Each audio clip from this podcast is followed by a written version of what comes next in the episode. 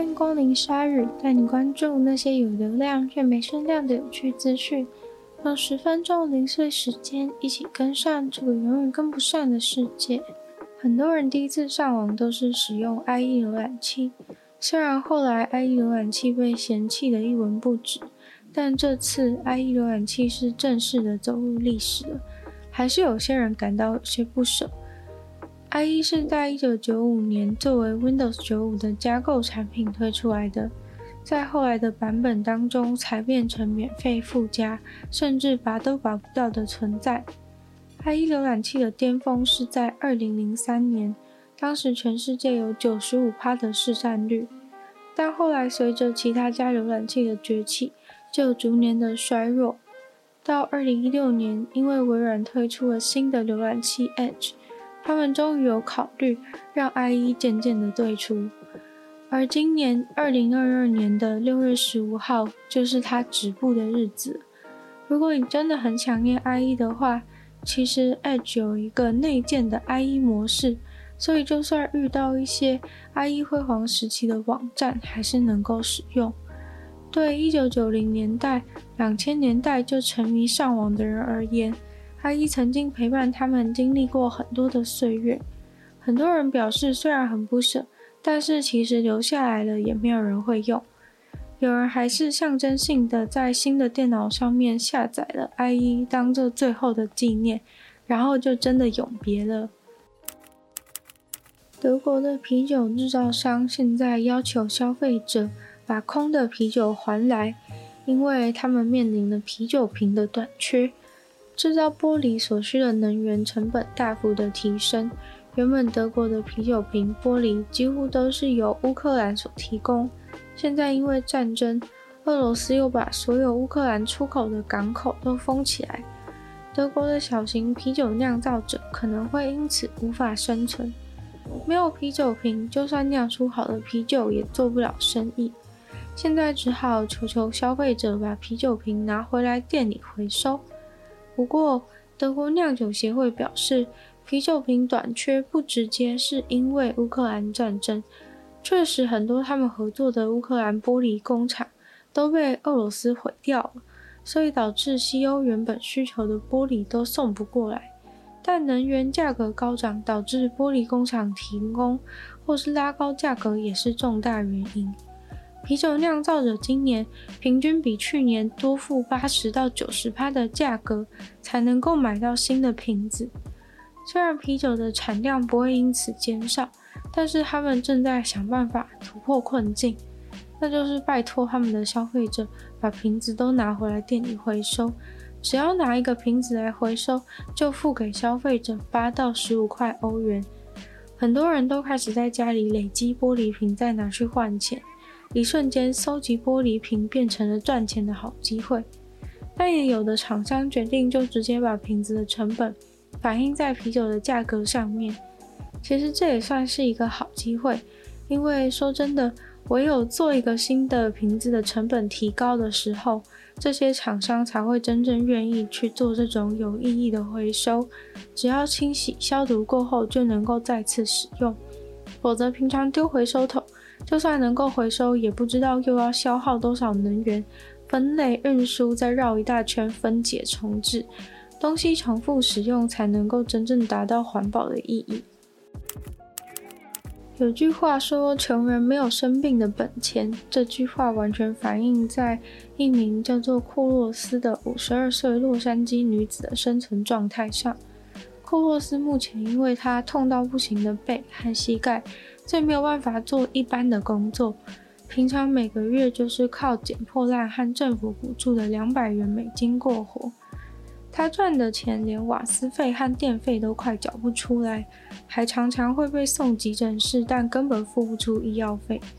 医生还说他应该要进行结肠造口术，因为种种的生活现况导致他也患上了忧郁症。在这样绝望的处境下，他某天竟然接到了一通令他不可置信的电话。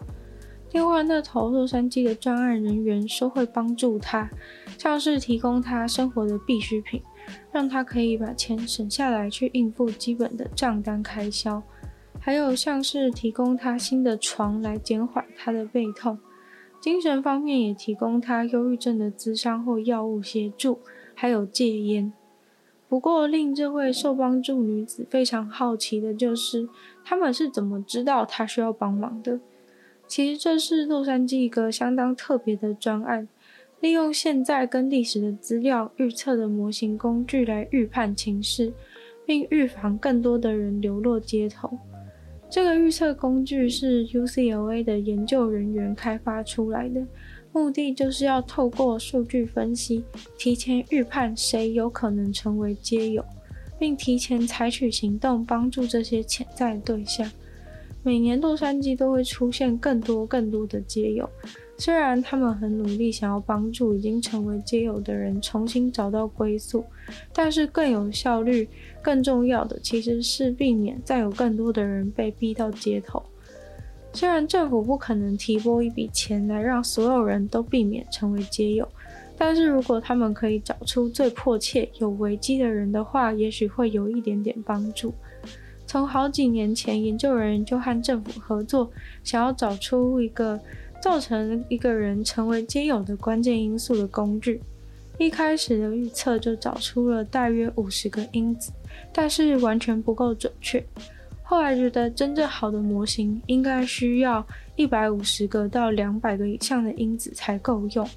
结果现在正在使用的竟然考量了大约五百个因素才有办法判断。最常见的就是进过急诊室、进过监狱、精神病强制入院，或是地址直接填户政事务所的人。研究人员还发现，过去在接受街友相关专案辅助的人，和他们预测工具找到的人重叠率相当的低。这个专案会实际电访调查他们遇到的状况，并给予相关的辅助计划。金钱和物资以外，其实那些戒烟啊、戒酒啊、戒毒、精神疾病相关的协助，对这些人而言是更为重要的，因为这样子才能够长期的保持他们生活稳定。如果给你两千块美金，你愿意跟一百只蟑螂一起生活一个月吗？蟑螂对某些人来说是非常非常可怕的存在，而这个条件是美国北卡一家公司开出来的。为了测试他们家除虫的技术，他们要先把虫放进一些人家里面，才能够证明给大家看这个技术是不是有用。于是就决定找五到七个家庭来参加这个实验。在开始的时候，他们会拿一百只美国蟑螂在你家放生，测试期间的三十天都会有摄影机全程拍摄你跟蟑螂同居的状况。他们会使用他们公司自豪的除蟑螂技术，在你家三十天内尽力的除虫。如果你能跟蟑螂同居三十天，直到实验结束为止，唯一就是实验过程你不能受不了自己开始疯狂除虫，或是使用别家的产品。那结束之后，你就可以获得六万块台币的报酬。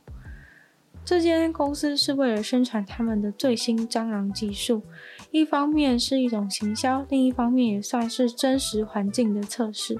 但当然，他们的新技术也可能不奏效，到时候他们就会使用原本传统的除虫方式来帮助你，不会让你在三十天的实验结束之后还继续跟蟑螂大军一起住。不过可惜的是，不是所有人都可以参加。参加的条件除了年满二十一岁以外，你还必须要住在美国，你住的房子也必须要是你自己拥有的，所以你不能恶意的让苍狼大军到你租屋处整你的房东，或是房子其实是家人所有，你也不能擅自决定。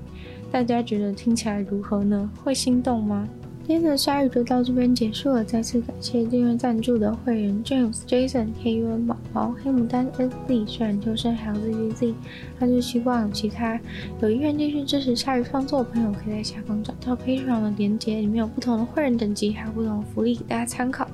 那也可以把鲨鱼的节目多多分享出去，或是在 Apple Podcast 留星星、写下评论，对节目的成长有帮助。那在留言区留言给我的话，我会非常开心。